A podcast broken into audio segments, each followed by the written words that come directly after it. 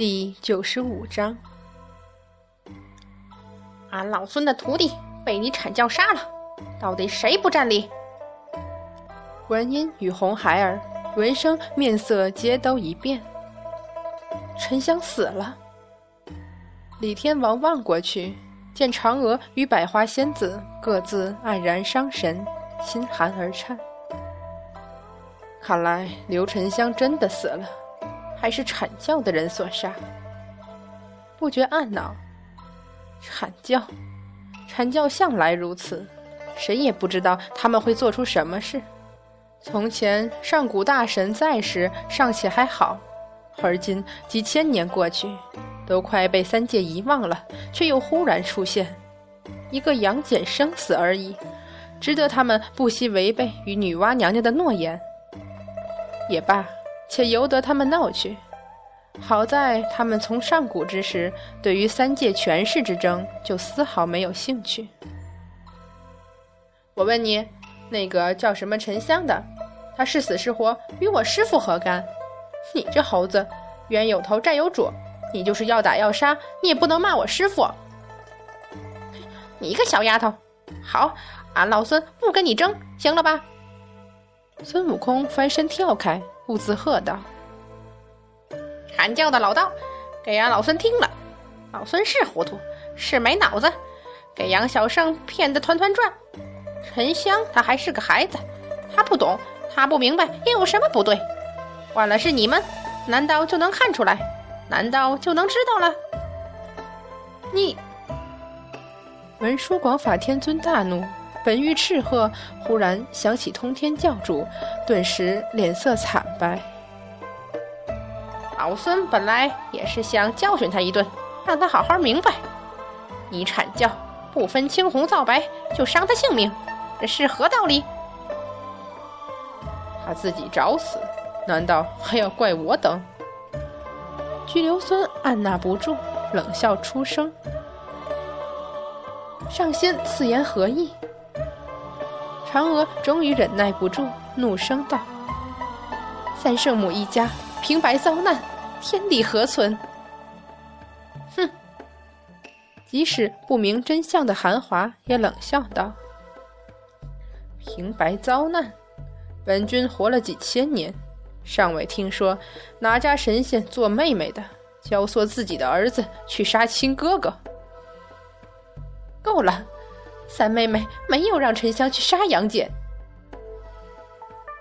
嫦娥还没有说完，观音已然低声宣了声佛号，然后道：“这位是。”玄照立刻瞪圆了眼，踮脚喊道：“这是我师傅，怎么你有意见？”观音尚未说什么，太白金星已暗暗摇头。这阐教简直是数千年如一日，教的都是些什么徒弟？你，你阐教好没道理！明明是杨戬先六亲不认，难道还能怪得三妹妹去？百花仙子也怒道：“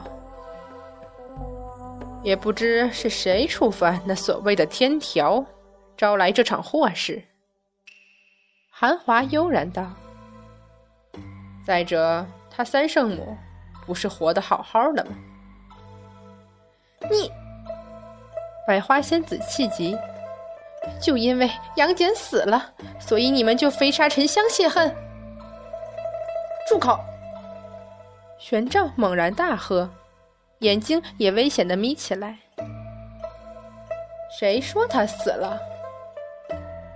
一语既出，惊得太白金星、李天王。观音、嫦娥与百花仙子全都失色。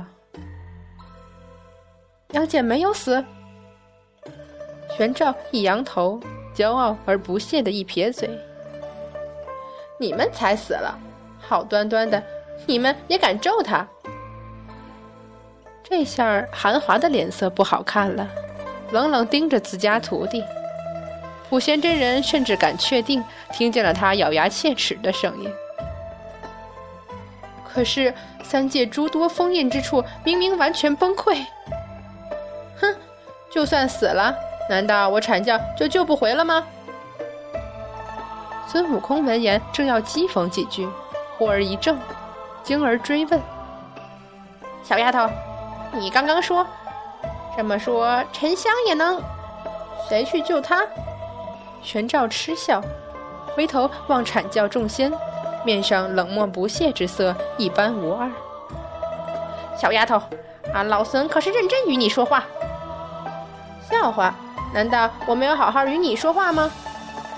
你气得一提金箍棒。忽而觉得这样也讲不出理来，就更打不出理来了。心急沉香的事儿，哪里还有那份子闲心？眼珠子一转，立刻有了主意。小丫头，韩华小子，还有你们这帮老道，你们可别忘了，不止俺老孙会来找你们麻烦。一旦杨小胜把什么都想起来了，这可别怪俺老孙没说在前头。杨小胜什么脾气？你们可比老孙清楚。原先面带冷笑而听的众仙，逐渐有些慌乱，直至互望而不定。唯一能镇静些的，估计只有韩华。好你个猴子，你这是在威胁我等？不敢。孙悟空已觉胜券在握，顿时又嬉皮笑脸起来。若是你们觉得没关系，觉得不怕杨戬。自然可以不管沉香的死活，俺老孙就是奇怪了，你们这帮老道不会想不到这点儿啊？怎么还冲去华山杀人呢？你要怎么说？说他们本来没打算要杀沉香或别的什么人吗？说因为那个叫沉香的小子太自以为是，居然敢假扮路亚道君，所以才惹得赤精子拿了阴阳镜出来吗？只是照了一下，谁知道那个家伙就是沉香？昆仑十二仙，难道还能再转个身，把那小子的魂魄放出来？一想到此，众仙转而平静。广成子冷笑：“这是我阐教的事，用不着你费心。什么时候杨戬想起来了，什么时候再放他就是。若是杨戬一辈子想不起来，”那就关沉香一辈子好了，他阐教怕过谁来？孙悟空顿时苦恼的抓抓头，四望之下，这才发现太白金星、红孩儿乃至李天王、嫦娥与百花仙子都用一种莫名其妙与惊讶的目光注视过来。一想刚才说的话，不觉懊恼，一拍头，用杨戬来吓唬阐教，让他们救沉香。这听起来的确荒谬非常。正准备嬉皮笑脸含糊过去，忽然看见观音安静地望过来，神色如常，目光深邃，心里忍不住咯噔一跳，连忙说：“我说太乙真人，这天上待久了，对你阐教可没好处吧？”说着还努嘴瞥了眼韩华和玄奘，阐教众仙同时色变。广成子喝道：“玄照，我们走。”玄照嘟了嘟嘴，满心不欢喜，瞪着孙悟空，磨磨蹭蹭驾了云。恰在此时，天际传来一声大喝：“什么人敢在天庭喧哗？”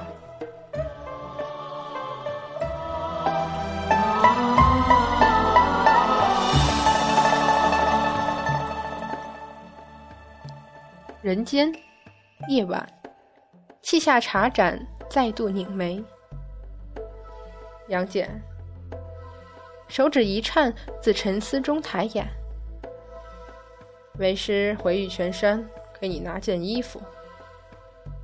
微微垂目，身上这件寒青色衣衫，昨日因孙悟空与玄照斗了起来，而劝慰了那个镇上无辜惊恐的凡人几句。虽不明显，却已沾染上血痕尘土。师傅不必如此，明日随意找一凡间衣铺换下便是。玉鼎真人深深望过来一眼，杨戬顿时觉得说不出话来。天衣若此，如果换了凡人的衣服，只怕一天就得换一次。又总是不愿以法术变出银子来。在凡间行走，些许铜钱尚可无中生有，而那些连凡人也没几个穿戴的上好绸缎，怕是没银子是难得能买的。就算得了，又如何直接变成衣服？神仙可没这种法术，一天换上一次，只怕累也累死。以手按额，没了法力，当真是麻烦。平日这种小事儿，如何能使他费神？玉鼎真人提醒打瞌睡的哮天犬，而后淡淡道：“一个时辰，你等为师回来。”说着便起身而去。合上眼，半晌之后，杨戬忍不住微微摇头。这个客栈，乃至这个镇子，都已经被玉鼎真人布下了阵法。现在别说出阵，只怕他连这个房间都出不去。一个时辰后吗？陈静的眼中忽而犀利起来。唯有现在了，否则这样的机会，再想等，只怕要到三个月以后。只是手指微微缩紧，没了法力，能支持多久呢？哮天犬望着扑上来摇尾巴讨好的哮天犬，不觉失笑，伸出手去，顺着毛发轻抚，同时低声道：“我若半个时辰还未醒，无论用什么办法，赶紧叫醒我，听懂没有？”茫然点头，向来主人说什么就是什么。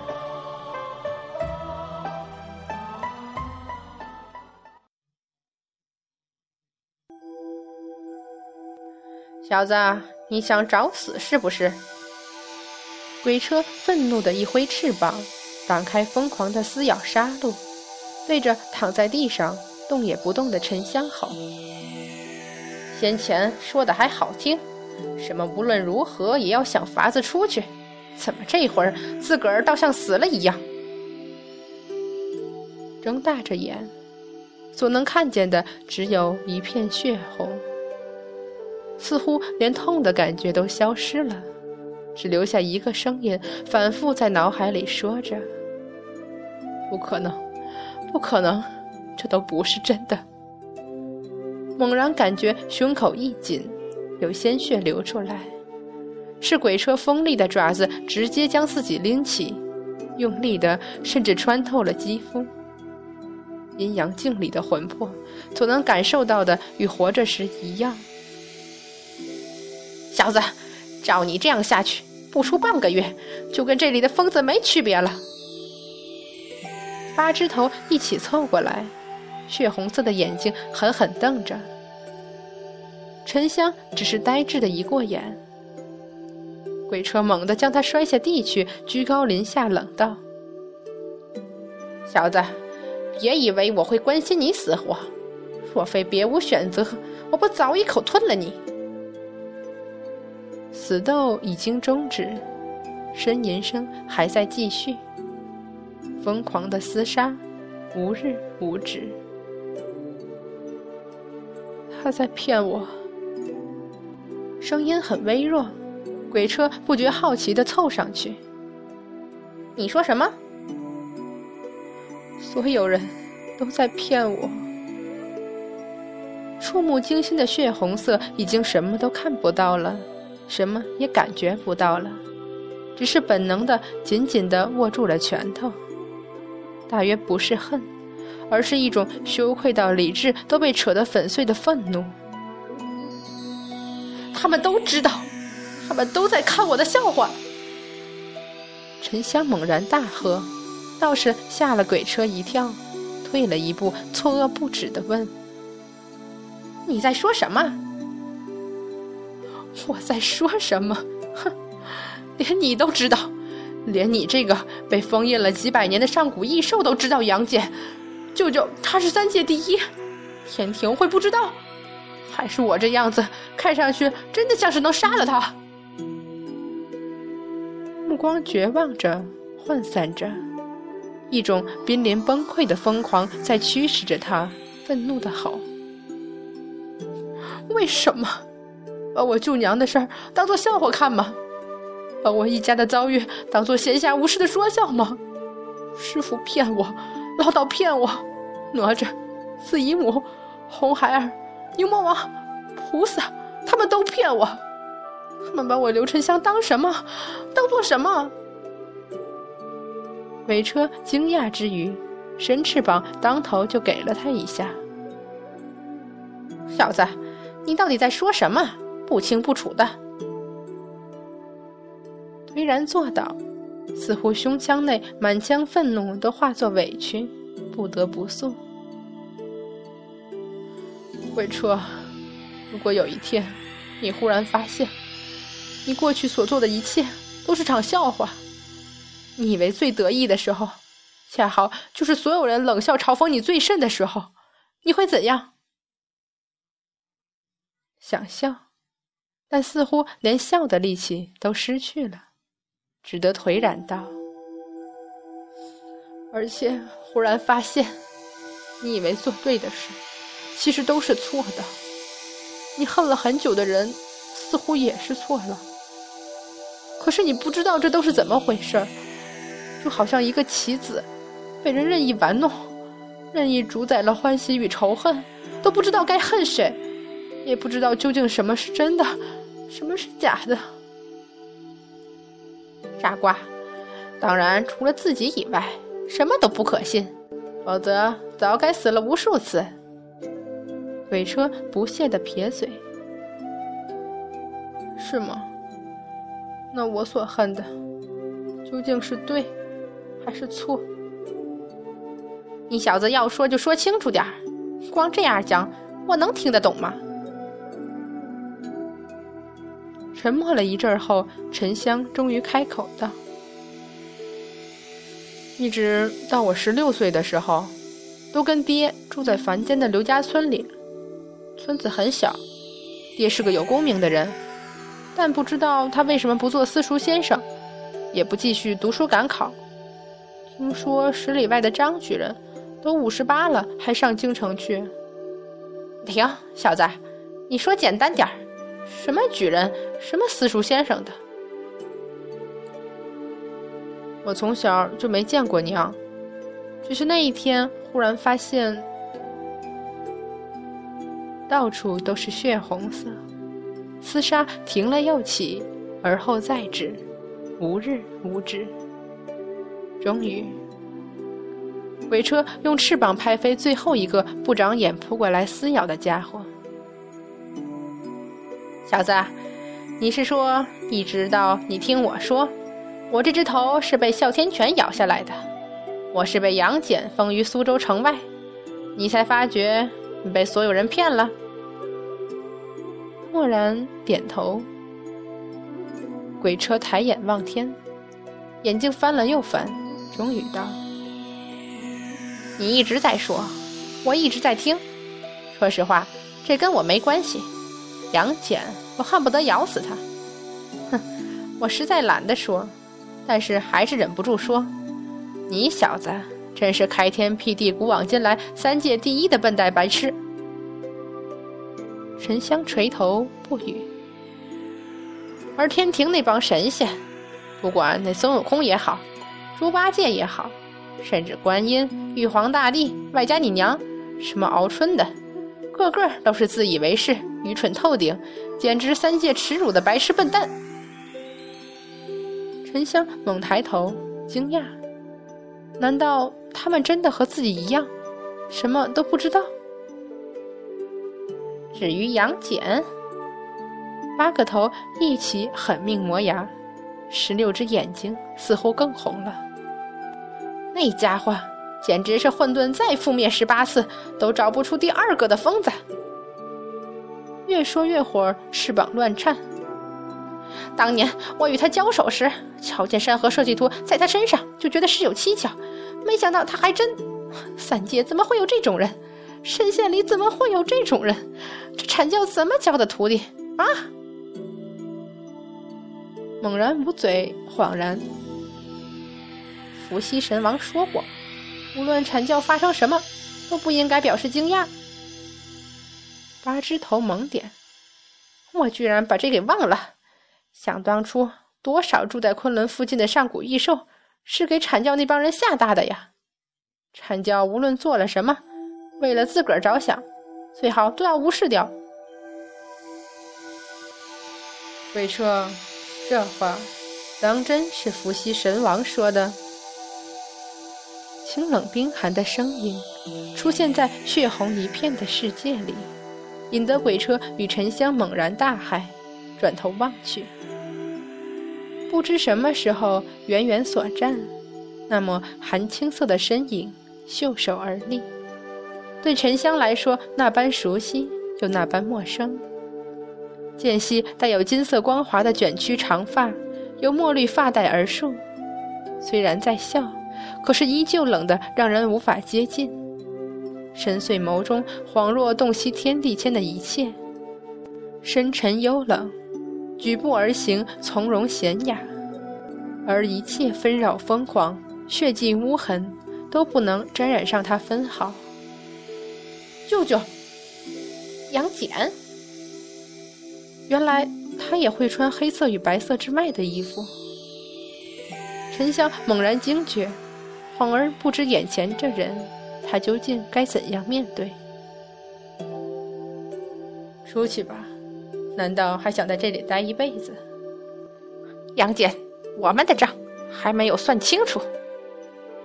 鬼车那是仇人见面，分外眼红。那也得等你有命。再与我计较，只淡淡而笑。再者，我也不是来救你的，舅舅。沉香微微叹息，笑容里总算有了一抹暖意。三，你娘她还好吧？娘。沉香猛地退开了好几步。在看见杨戬眼中那一抹失望时，有些不安，但是依旧说：“娘还好，但是爹，爹被你阐教杀了。”一顿，而后没有丝毫惊诧，也没有丝毫意外，只是点头。我知道了，时间不多，沉香，你听我说。沉香猛然甩开杨戬的手，惊怒道。你就这么不以为然？在你眼里，我究竟算什么？不等杨戬答话，他立刻又道：“我已经想明白了，也想通了，但是我还是不明白，是不是我太笨太傻？你一个字儿都不对我说，什么劈山救母，没有你这个舅舅，我不过是场笑话罢了。”定定而望，杨戬沉默不语。我不懂，当初在刘家村的时候，我说要救娘，你为什么不答应我，反而要做出这些事？杀了四姨母，又救活她的是你；杀了丁香，又将她的魂魄投往凡间。开天神斧，一直是你让我拿起的，对不对？沉香颓然而摇头。不，不，我宁可去做我的凡人，我宁可什么都不知道。舅舅，你这样逼着我，逼着我做这一切，岂非要三界所有人都耻笑我，指责我刘沉香是个忘恩负义、不知好歹、杀了自己亲舅舅的卑鄙小人？是我不好，你还是个孩子。鬼车在一边听得直翻眼睛，这究竟是谁不好？盘古大神呢？真是不可理喻。杨戬闻言而笑。那瞬间使沉香恍惚了下，仿佛又见到当初河边初遇时。三界之中，本来有很多事儿你不懂，现在想必略知一二了。伸手为沉香擦去眼泪，柔声道：“为了某些事儿，舅舅不能失去司法天神的位子，你娘的事儿又要瞒着天庭，沉香。”我也与你说实话，刘彦昌死活而已，不是我所关心。沉香一震，却没有吭声。逼你做这些，实在也是没有办法。沉香，你跟我都没有什么选择的余地。我不相信，鬼车说你是三界第一，你为什么不直接改天条？为什么要忌讳天庭？三界第一。杨戬失笑，瞄了鬼车一眼。怎么可能？对上红军老祖，我可半点胜算也没有。沉香还要再问，杨戬已然叹息道：“沉香，你要不要听舅舅的话？”我思来想去也没个主张，不应吧，似乎也不妥；应了的话，又不放心。无论你怎么想，沉香，出了这阴阳镜，你要装作什么都不知道。被杨戬冷厉目光注视，沉香不由自主的应道：“好。”这才是。杨戬忽然一顿，似乎听到了什么一样，惊而展目。沉香，快过来！舅舅，他们，我带不走他们。那鬼车，我知道。沉香猛见眼前金灰一片，就失去了意识。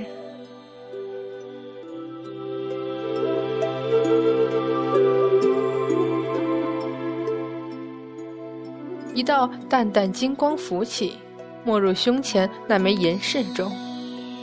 咣当，阴阳镜于手中落下。杨戬意识刚刚恢复，胸口一闷，心知重创反身。连忙深深吸气，平复下去。